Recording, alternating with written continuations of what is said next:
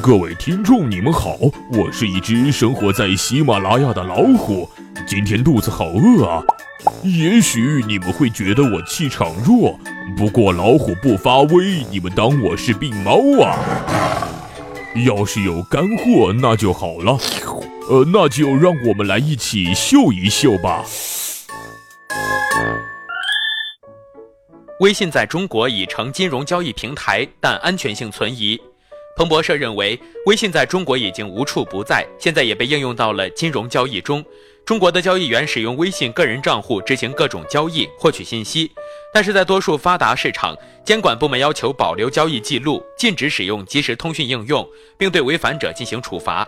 另外，微信聊天群里存在虚假信息，会对投资产生影响。现在，对冲基金等投资公司对于从微信传出的消息要进行小心确认。以下是文章全文。在中国，银行家和交易员在交易时不再只是使用手机或者发送邮件，现在还能使用微信。全球其他国家的监管部门可能会禁止金融行业使用私人消息应用，但是在全球第二大经济体中国，微信得到了广泛应用。在规模为十一万亿美元的中国债券市场，从业人员可以使用微信和 QQ 上的个人账户完成一切交易。从发布研究报告到征求订单，微信和 QQ 均属于腾讯控股公司旗下的应用。微信成为金融业交易平台，尽管使用社交媒体开展业务并不违法，但是多数发达市场的监管部门要求保留交易记录，这就是中国拥抱新技术时会遇到的问题。香港的一名银行家对此深有体会。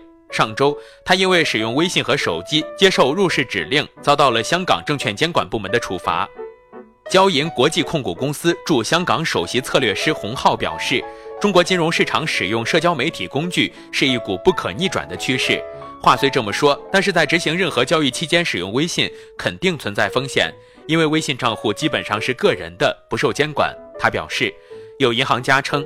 中国确实出台了保留消息记录的政策，但是当涉及微信或 QQ 的通讯时，还不清楚这一政策的执行力度。中国银行间市场交易商协会网站显示，该协会要求银行间市场的经纪人保留即时消息记录至少三个月。全球逾三十亿人使用即时通讯应用，中国的金融技术如此发达，以至于其他连不良贷款和不良资产都能轻易在淘宝网等电商平台上购买。微信在二零一一年上线，快速在中国普及，已经无处不在。在中国，接近十亿人使用微信发消息、发照片、获取新闻、进行电子支付。大陆的交易员在微信或 QQ 上建群分享研究报告和相关信息，但是也在散播传闻。有分析师称，今年六月，银行试图出售万达集团票据的消息在微信群里传播，拖累万达上市公司的股票和债券大跌。万达随后辟谣称这是虚假传闻。和打电话相比，微信和 QQ 在联系人时更方便。上海耀知资产管理中心 COO 王明称，如果你想借钱或放款、购买或出售特定债券，只需把它发到群里，当有人感兴趣时，你们就可以私聊。王明称，他的公司没有制定保留交易前通讯记录的规定，但是出于记录方面的考虑，员工应该尽量不要在公司电脑上使用个人微信或 QQ 聊天。他说，任何个人手机上发生的交易都不会被公司跟踪。微信债券，多位国有银行、商业放款人以及小型证券公司的债券交易员和银行家透露，在中国，通过个人消息交流购买债券的细节一般是被允许的，包括价格、规模以及条款。中国央行和证监会尚未就金融行业使用个人消息应用置评，中国外汇交易中心尚未置评，中国银行间市场交易商协会表示无法立即发表置评。中国大陆不是唯一使用个人消息应用分享金融信息和新闻的市场。在中国台湾，移动聊天应用 Line 在市场上从业人员中备受欢迎。虚假信息，但对于发达市场的投资者来说，私人消息应用是一个陌生的领域。香港对冲基金深蓝全球投资有限公司正在拥抱微信，把它作为快速获得中国大陆相关新闻的一种工具。不过，深蓝全球投资创始合伙人王子晕表示。在确定消息可靠性上，他们必须非常谨慎。香港安盛投资管理亚洲有限公司亚洲固定收益部门主管吉姆文游对此深有同感。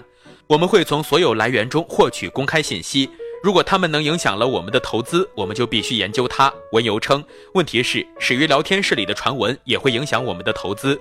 腾讯尚未置评。